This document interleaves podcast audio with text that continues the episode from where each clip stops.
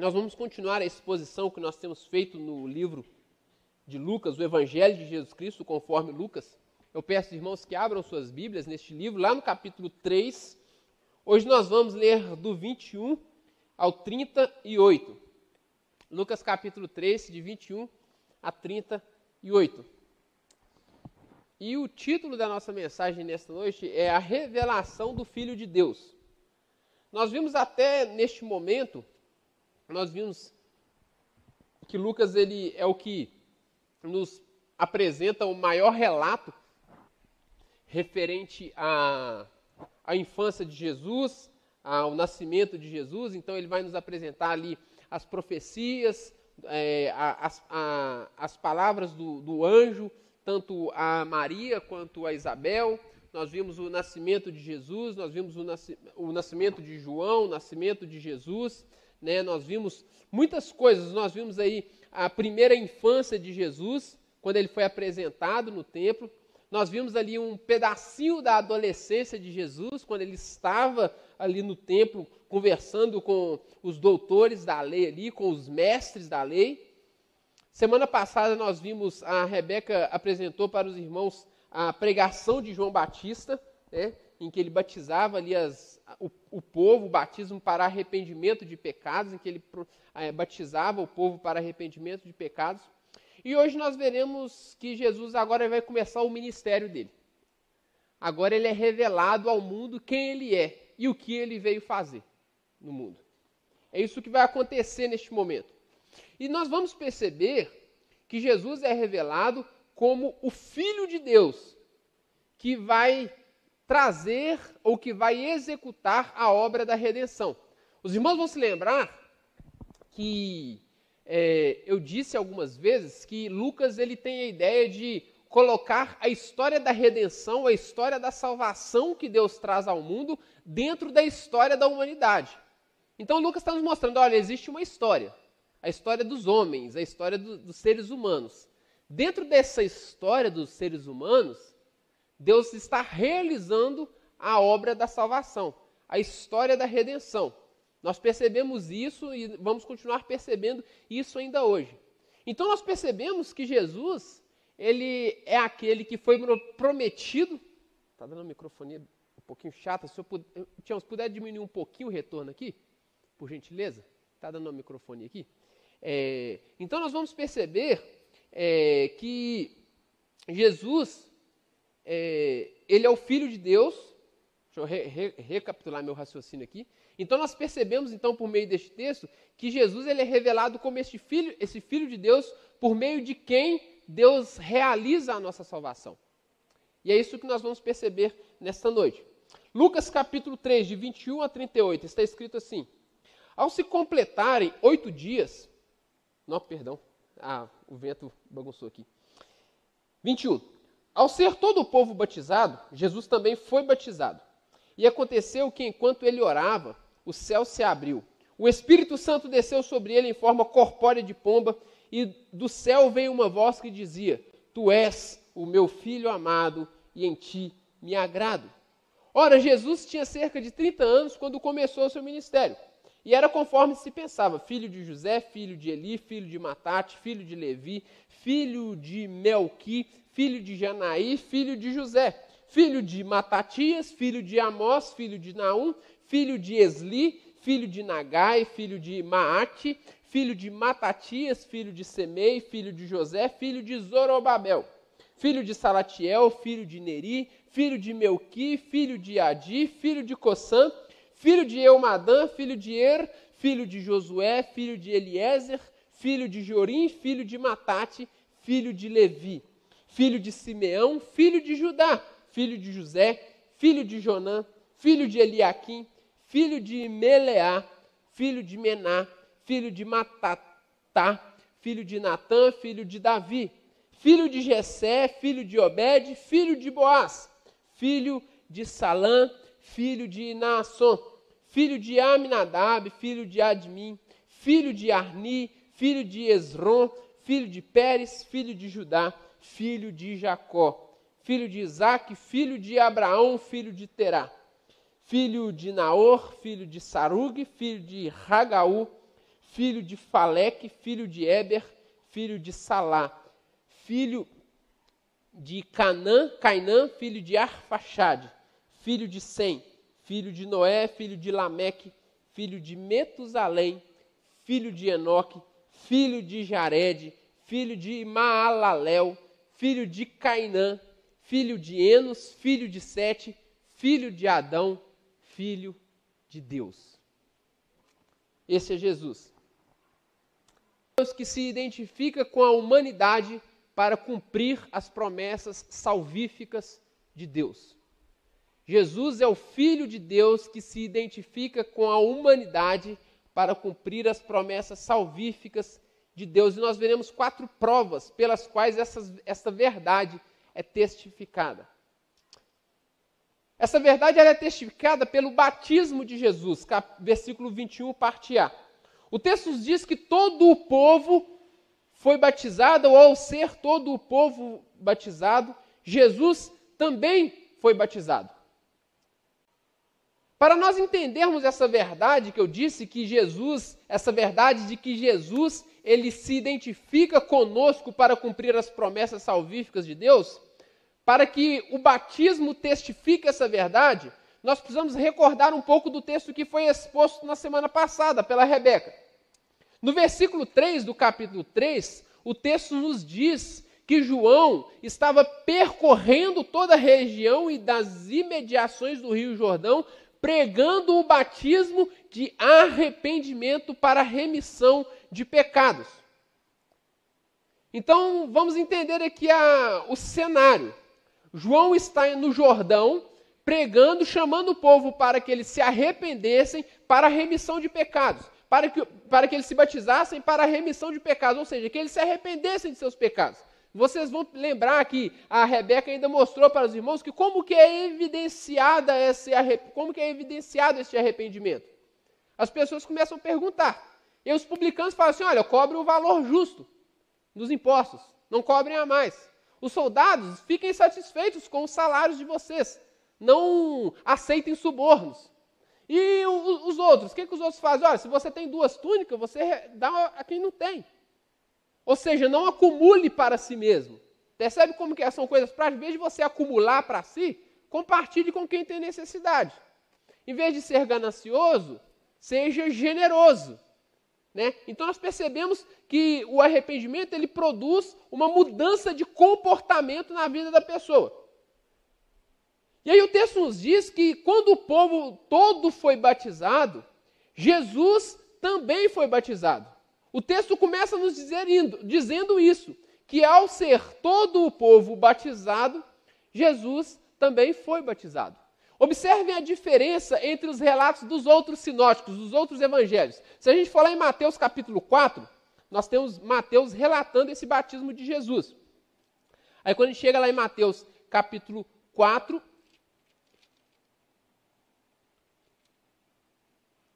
perdão, capítulo 3, a partir do versículo 13, olha o que está escrito. Por esse tempo, Jesus foi da Galiléia para o Rio Jordão, a fim de que João o batizasse. João, porém, quis convencê-lo a mudar de ideia, dizendo: Eu é que preciso ser batizado por você. E é você quem vem a mim? Mas Jesus respondeu: Deixe por enquanto assim, porque assim convém cumprir toda a justiça. Em momento nenhum, Mateus falou das multidões aqui, da multidão. Mateus não fala do povo, porque não é ênfase de Mateus. Quando nós vamos para Marcos capítulo 1, neste mesmo, é, Marcos também falando sobre o batismo de Jesus, versículo 12, olha só, versículo 9, perdão, olha só o que ele vai dizer. Naqueles dias Jesus veio de Nazaré, Galiléia, e foi batizado por João no Rio Jordão. Logo ao sair da água, Jesus viu o céu se abrindo, o Espírito Santo descendo como pomba sobre ele, e então veio uma voz do céu que dizia: Tu és o meu filho amado, e em ti me agrada. Marcos também não fala do povo. Marcos também não dá essa ênfase ao povo. Mas Lucas vai dizer: ao ser todo o povo batizado, Jesus também foi batizado. Jesus insere o batismo, Lucas insere o batismo de Jesus junto com o batismo do povo. Aquele povo que estava batizando para arrependimento de pecados. Aquele povo que chegava perto de João e falava assim: João, Eu estou traindo minha esposa, mas eu não quero mais fazer isso. Eu me arrependo e por isso eu quero ser batizado. João, eu estou é, cobrando juros abusivos do povo, o publicano. Mas eu não quero mais fazer isso, eu me arrependo. Então aquele homem era batizado. Chegava um soldado e falava assim: João, eu estou aceitando suborno para não prender as pessoas, mas eu não quero mais fazer isso, eu me arrependo. E você é batizado. E por aí você pode imaginar qualquer pecado que as pessoas poderiam estar confessando e sendo batizadas e se arrependendo. Só que no meio dessa multidão pecadora, Jesus vai lá e também se batiza. Jesus também vai lá e se batiza. Mas Jesus não tinha pecado. Nós sabemos disso. Então por que ele se batizou? Se Jesus não era pecador, por que foi necessário que ele também fosse batizado, o batismo de arrependimento de pecados? Porque Jesus estava se identificando conosco no nosso pecado, apesar de não ter nenhum pecado. Para se identificar conosco, seres humanos reconhecidamente pecadores. Jesus estava se identificando comigo e com você, seres humanos reconhecidamente pecadores, para que por meio dele nós fôssemos feitos justiça de Deus. Segundo as Coríntios capítulo 5, versículo 21. Olha o que está escrito. Segunda carta de Paulo aos Coríntios, capítulo 5, versículo 21, está escrito: Aquele que não conheceu o pecado, Jesus, Deus o fez pecado por nós, para que nele fôssemos feitos justiça de Deus. Para que a nossa redenção fosse operada, Jesus, não tendo pecado, se identificou conosco, assumindo a nossa culpa pelo pecado, para que nós pudéssemos receber a justiça dele. Por meio de Jesus, com base nos méritos de Jesus, nós somos declarados justos diante de Deus. Já nenhuma condenação há para aqueles que estão em Cristo Jesus. Eu e você, do ponto de vista humano, conforme as nossas próprias capacidades, não somos justos e não temos a capacidade de nos tornar justos. Somos pecadores. Mas então, Jesus, ele assume a culpa do nosso pecado, para que por meio dele nós fôssemos, para que nós, por meio dele nós recebêssemos a justiça de Deus. Então, para que a nossa redenção fosse operada. Jesus, não tendo pecado, se identificou conosco. Lembram-se da pregação da semana passada? Que a Rebeca trouxe para nós? No versículo 7, João vira para aquele povo e fala: raças de víboras. Raças de víboras. Quem deu a entender que vocês podem fugir da ira vindoura? Quem deu a entender que vocês são capazes de fugir da ira vindoura? João está dizendo para quê, povo? Olha, não existe nada que vocês possam fazer para fugir da ira de Deus. Deus está irado contra a humanidade por causa do pecado. E não há nada que possamos fazer para fugir da santa ira de Deus. Quero repetir. A gente sempre fala de um Deus de amor, né? Aquele Deus é, quase que ursinho carinhoso. Não sei quantos irmãos lembram desse desenho. Um Deus que, nossa, tão bonzinho. Deus está irado com a humanidade por causa do pecado. E não há nada que possamos fazer para fugir, para escapar da ira de Deus. Mas para que nós não fôssemos esmagados por essa ira, Deus derramou a sua ira sobre o filho. Jesus, no seu batismo, estava sinalizando que estava disposto a receber toda a culpa do pecado que pesava sobre nós, para que nós não recebêssemos. Já ouviram aquela frase que as pessoas até colocam lá na Bíblia? Falta dizer assim: como está escrito na Bíblia, Deus ama Deus odeia o pecado, mas ama o pecador? Já ouviram essa frase? Já ouviram, né? Primeira coisa, ela não está na Bíblia. Segunda coisa, ela é uma mentira. ela é uma mentira. Essa ideia de que Deus odeia o pecado, mas ama o pecador, é mentira. Porque, na verdade, Deus odeia o pecado e todos aqueles que o cometem. Todos aqueles que o cometem. De onde você tirou isso, Abel? João capítulo 3, versículo 16. Ó, oh, perdão. João capítulo 3, último versículo deste capítulo. Olha o que está escrito. João capítulo 3, lá no versículo 36. Por isso, quem crê no Filho tem a vida eterna. Quem se mantém rebelde contra o Filho não verá a vida, mas sobre ele permanece a ira de Deus. Sobre ele permanece a ira de Deus. Como Deus pode estar irado e amar ao mesmo tempo? Então a gente sempre ouviu, ah, Deus ama, odeia o pecado, mas ama o pecador. Você ouviu isso, mas você foi enganado. Na verdade, Deus odeia o pecador. A ira de Deus se manifesta contra toda a impiedade dos homens. Romanos capítulo 1.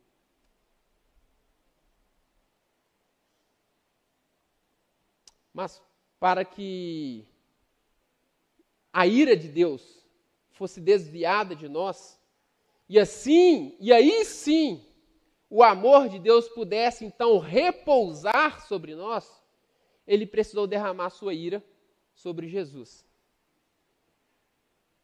Deus está irado com a humanidade. E ele derramou a sua ira sobre um humano, aquele que se identificou conosco, Jesus. Aquele que não tinha pecado, Deus o fez pecado, para que nós fôssemos feitos justiça de Deus. Então, para que o amor de Deus pudesse repousar sobre a sua vida, para que o amor de Deus pudesse repousar sobre a minha vida, para que nós não mais estivéssemos debaixo da santa e justa ira de Deus, foi necessário que Deus derramasse a sua santa e justa ira em Jesus. Foi necessário que Deus esmagasse Jesus. Foi necessário que Deus moesse Jesus. E é interessante nós falarmos porque a gente sempre repete: ah, é, Deus manifestou a sua ira crucificando Jesus. Deus manifestou a sua ira nos açoites que Jesus sofreu. Deus manifestou a sua ira ou, ou derramou a sua ira sobre Jesus é, pelas mãos dos romanos. Deus derramou a sua ira sobre Jesus por meio daquele madeiro? Não. Não, irmãos. Quantos outros discípulos de Jesus foram crucificados? Quantos outros discípulos de Jesus foram açoitados? Quantos outros discípulos de Jesus foram castigados, torturados tanto quanto Jesus, ou talvez até mais? Deus derrama a sua ira sobre Jesus, é castigando Jesus com, por causa do nosso pecado. É naquele momento em que Jesus está lá e fala assim: Deus meu, por que, que você me desamparou?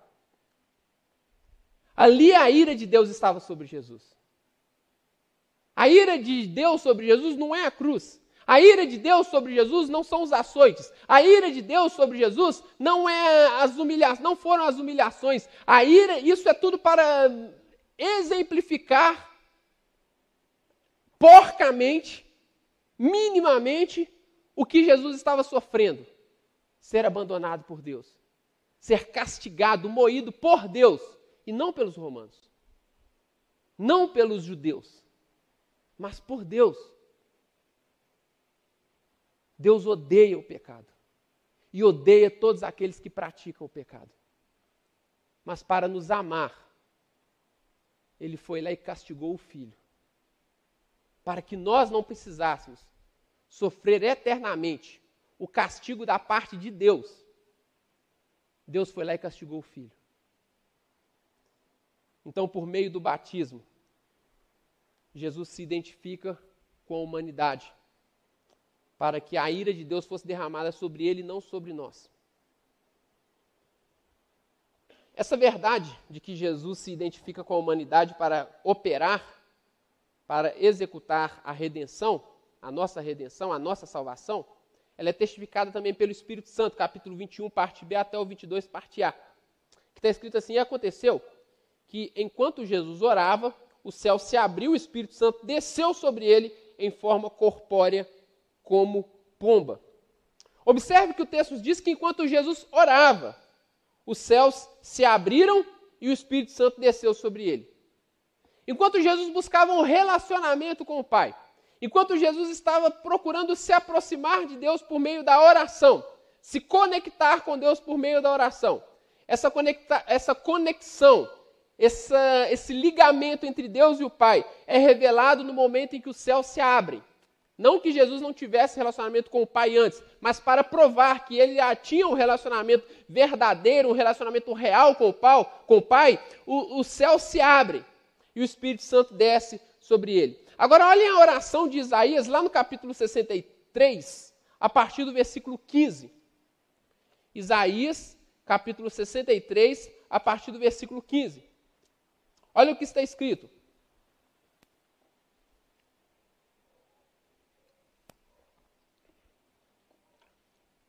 Olha para, lá, para nós, lá dos céus.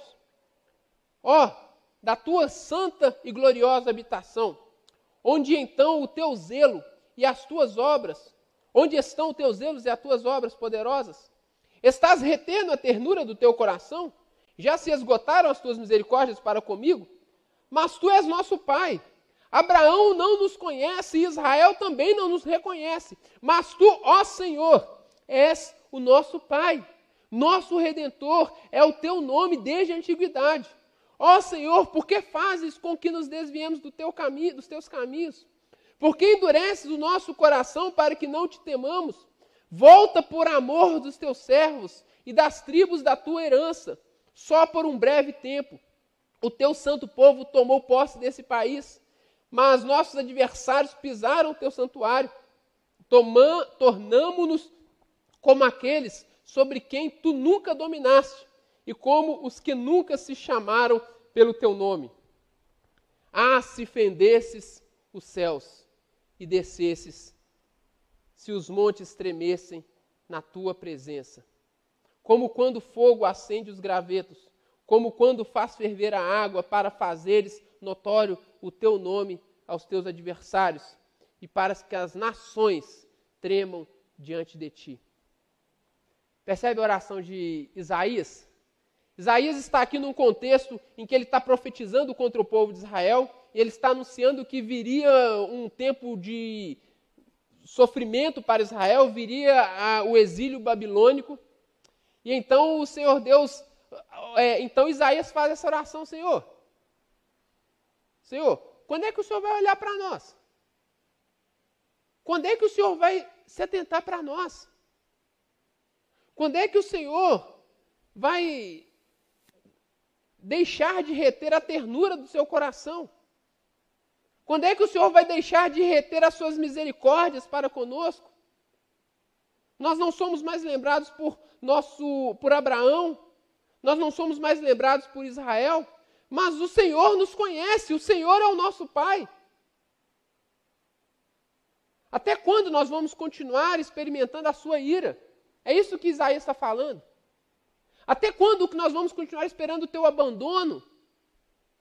Até quando que nós vamos experimentar tudo isso?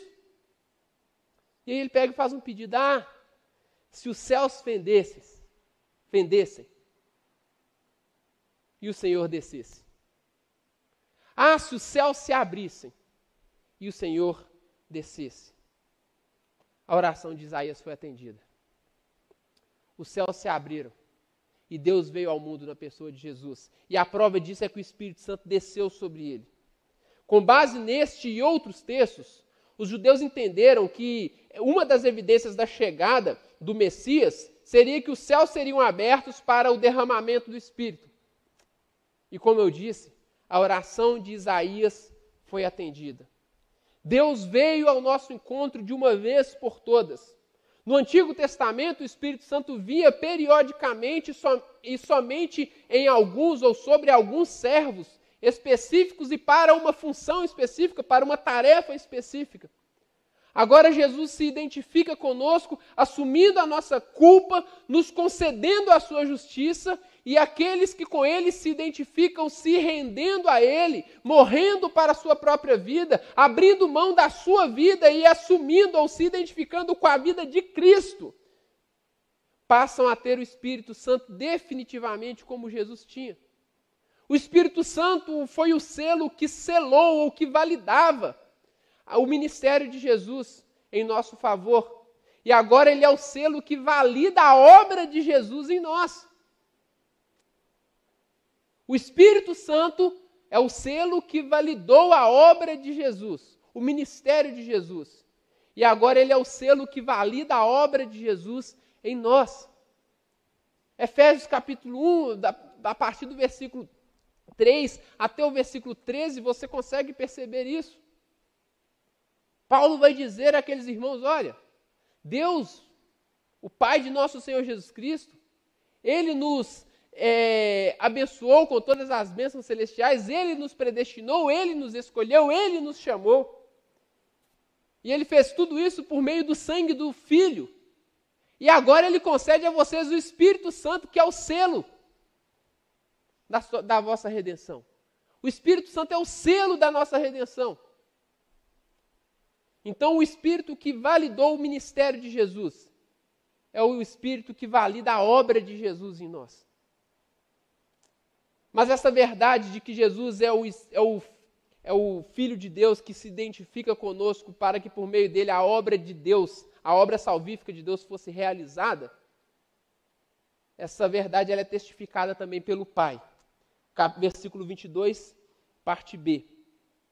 E do céu veio uma voz que dizia: Tu és o meu filho amado, e em ti me agrada. O texto avança dizendo, né, que veio uma voz do céu que dizia: Tu és o meu filho amado, em ti me agrada. Olhem que interessante. Deus fez uma promessa a Abraão, irmãos. Não sei se os irmãos se lembram. Eu vou ler ela daqui a pouco, mais à frente.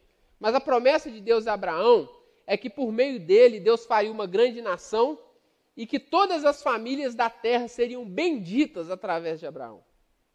Todas as famílias da terra seriam abençoadas através de Abraão. De Abraão surge Israel e Deus tratava Israel como um filho. Se nós formos lá em Êxodo capítulo 4, versículos 22 e 23, olha o que está escrito. Êxodo capítulo 4, versículos 22 e 23 quando o Moisés pergunta né, o que ele deveria falar a Faraó, a palavra de Deus para Moisés é o seguinte: olha, diga a Faraó, assim diz o Senhor, Israel é meu filho, meu primogênito, e eu digo a você: deixe o meu filho ir, para que me adore, mas se você não quiser deixá-lo ir, eis que eu matarei o seu primogênito. Então o Senhor está falando que Israel era o filho dele, o primogênito dele. Então Deus tratava Israel como um filho. Mas Israel não foi um filho que Deus deu prazer a Deus. Israel não foi um filho que Deus podia olhar para Israel e falar assim: aí, ó, meu filho em quem me agrada. Na verdade, Israel foi desobediente. Israel não, não cumpriu a, a vontade de Deus. Israel não foi luz para as nações. Israel não testemunhou, não revelou o Deus que havia se revelado a Israel ao mundo. Na verdade, Israel não foi o filho que Deus deu prazer, mas que deu muito desprazer a Deus. Então, neste sentido, Israel falhou em ser bênção para todas as nações. O filho primogênito de Israel falhou em ser bênção para todas as nações. Contudo, agora Jesus aparece como o filho que agrada o Pai. O filho sobre quem repousa o favor do Pai. O filho sobre quem repousa o beneplácito, a boa vontade do Pai. É isso que estes versículos aqui querem dizer, ou este versículo quer dizer. Quer dizer. Quando fala, o meu filho amado em quem me agrado, é o meu filho amado em quem repousa a minha boa vontade, aquilo que eu quero realizar. Tasker vai dizer que poderia, esse versículo poderia ser traduzido da seguinte forma: o meu filho amado, sobre quem centraliza o plano para a salvação da humanidade. O meu filho amado, por meio de quem eu vou realizar a minha boa vontade. E a boa vontade de Deus é salvar os seres humanos, apesar de não merecerem. Jesus cumpre a promessa divina de abençoar todas as famílias da terra através de Abraão, não por meio da nação de Israel, mas por meio do Filho perfeito, que não tem pecado, que é plenamente obediente ao Pai. Então Jesus, a, a obra de Jesus, a verdade a respeito de que Ele é o Filho de Deus, por meio de quem Deus traz salvação à humanidade, é testificada pelo próprio Deus. É sobre isso que este texto está dizendo. Só que toda essa verdade que eu estou falando, ela é testificada também por meio da genealogia de Jesus. Por meio da nós poderíamos fazer várias abordagens aqui relacionadas à genealogia de Jesus, mas nós vamos ser breves. Nós vamos focar naquilo que a gente entendeu que deveria propor para esta noite. Mas nós já falamos que Jesus se identifica com o ser humano pecador por meio do batismo. Nós já falamos que Jesus nos concede o Espírito Santo e cumpre a necessidade divina de um filho perfeito por meio de quem ele traria salvação ao mundo. Mas este filho, para salvar a humanidade, precisava ser humano. Se o pecado que nos separa de Deus foi cometido por um ser humano, a redenção precisava também ser realizada por um ser humano. O problema é que nenhum ser humano seria capaz, porque todos os seres humanos são pecadores. Este, como eu disse, se o nosso pecado em Adão foi realizado pelos seres humanos, logo era necessário um representante da nossa raça. Só que não havia ninguém. E por isso Deus fez um plano. Deus fez um plano. E neste plano, Jesus cumpre todos os requisitos. Jesus fala assim: olha, eu preciso preparar um ser humano, mas não pode ser os seres humanos que já estão lá na terra, porque é tudo pecador. Estou irado contra todos eles. Se eu olhar para eles, eu mato. Então, é, irmãos, Deus olhar para mim sem, sem, sem, sem o sangue de Jesus sobre mim, eu não duro nem um milésimo de segundo. É o sangue de Jesus sobre a minha vida que me mantém vivo diante de Deus. Sem este sangue, nós estamos fulminados. Então Deus olha para o mundo e fala: se eu olhar para esse povo, eu mato todo mundo, então eu preciso preparar alguém. E aí ele começa. Claro que isso aqui não foi assim, não, Deus, não, o ser humano pecou, tem que correr para. Não. A, a, a, Apocalipse fala que o cordeiro foi morto antes da consumação, antes da fundação do mundo. Deus já tinha esse plano estabelecido antes mesmo de nós existirmos. Antes de existir mundo, universo, Deus já tinha esse plano. E aí qual que é o plano? Deus prometeu um Messias. É, nós vamos ir de trás para frente, tá? Nós vamos de trás para frente. De trás para frente. Não sei. Enfim, nós vamos de trás para frente. É, e o primeiro plano é que Jesus prometeu um, Deus prometeu um Messias. Deus prometeu assim, olha, é, da descendência de Davi virá alguém. Isaías capítulo 11, um dos textos. São muitos, mas nós vamos ler somente este. Isaías capítulo 11. Do tronco de Jessé sairá um rebento, e das suas raízes brotará um renovo. Repousará sobre ele o espírito do Senhor, o espírito de sabedoria, de entendimento, o espírito de conselho e de fortaleza, o espírito de conhecimento e de temor do Senhor. Ele terá o seu prazer, o prazer do Senhor, no temor do Senhor não julgará segundo a aparência, mas decidirá pelo que ouviu dizer. Mas nem decidirá pelo que ouviu dizer, mas julgará com justiça os pobres e decidirá com equidade a favor dos mansos da terra. Castigará a terra com a vara de sua boca e com o sopro de seus lábios matará o perverso. O cinto dele será a justiça e a verdade será a faixa na sua cintura.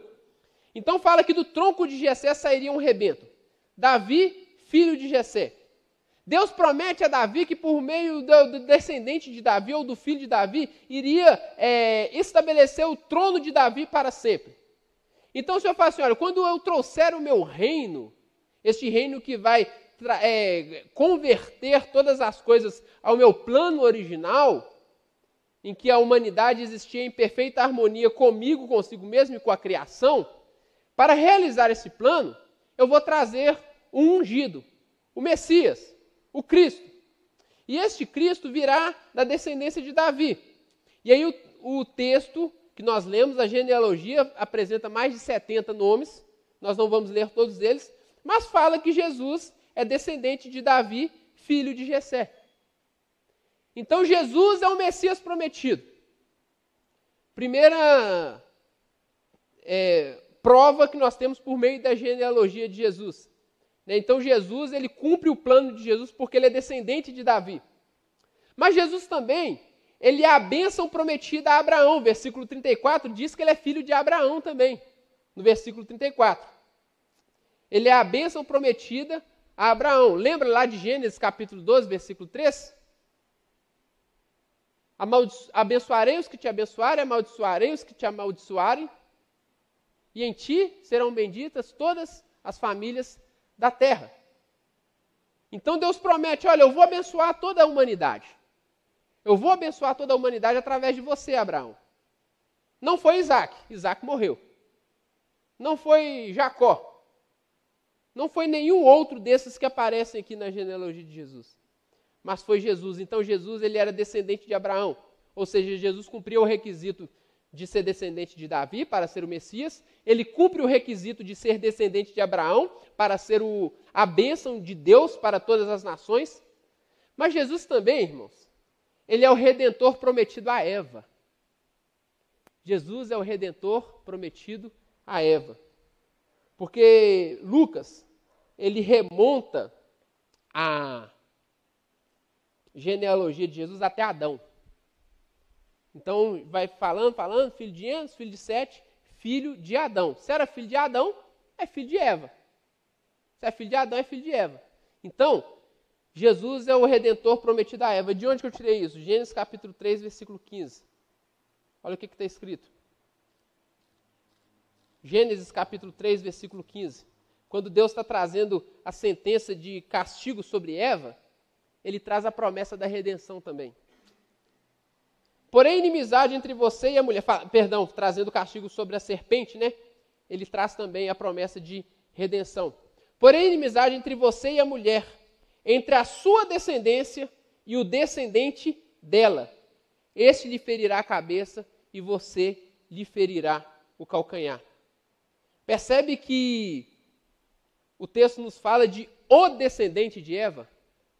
Não fala dos descendentes de Eva. Não fala da descendência de Eva, mas fala do descendente de Eva. Aqui está apontando para uma pessoa. Uma pessoa.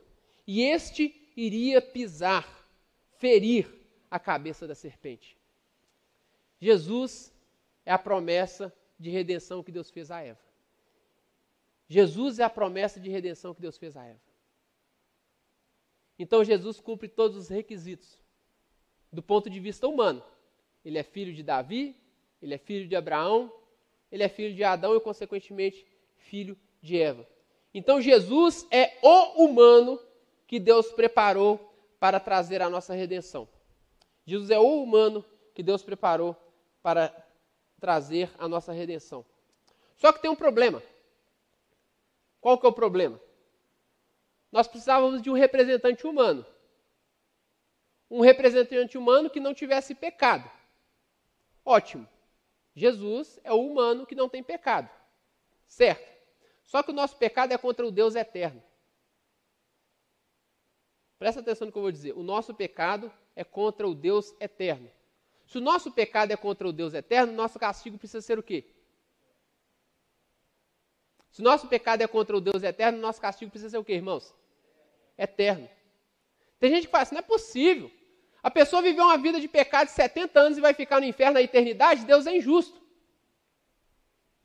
As pessoas dizem isso, né? Só que nós esquecemos que o nosso pecado é contra o Deus eterno. O nosso pecado é contra alguém que é eterno. Se o nosso pecado é contra alguém que é eterno, o nosso castigo precisa ser eterno também. Então não bastava Jesus ser humano. Ser humano. Ele precisava ser eterno. Então o texto nos diz que ele era o filho de Deus. Então ele é Deus.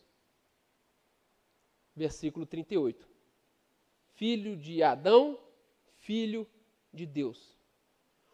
Lucas remonta a genealogia de Jesus até Deus. Porque ele é o filho de Deus e logo ele é Deus. Então Jesus é Deus, assumindo a nossa humanidade, assumindo a culpa do nosso pecado, realizando um sacrifício que tem validade para toda a eternidade, para nos dar a salvação que nós tanto necessitamos e a qual nós não poderíamos operar. Lembra da pergunta de João? Quem achou? Quem disse para vocês que vocês são capazes de escapar da ira vindoura? Quem falou isso para vocês? Quem falou essa loucura? Vocês precisam de alguém. Vocês precisam de um Salvador. E esse é Jesus. Jesus é o Filho de Deus que se identifica com a humanidade para cumprir as promessas salvíficas de Deus. Diante de um estado desesperador que nós estávamos, Deus fez um plano Deus fez um plano.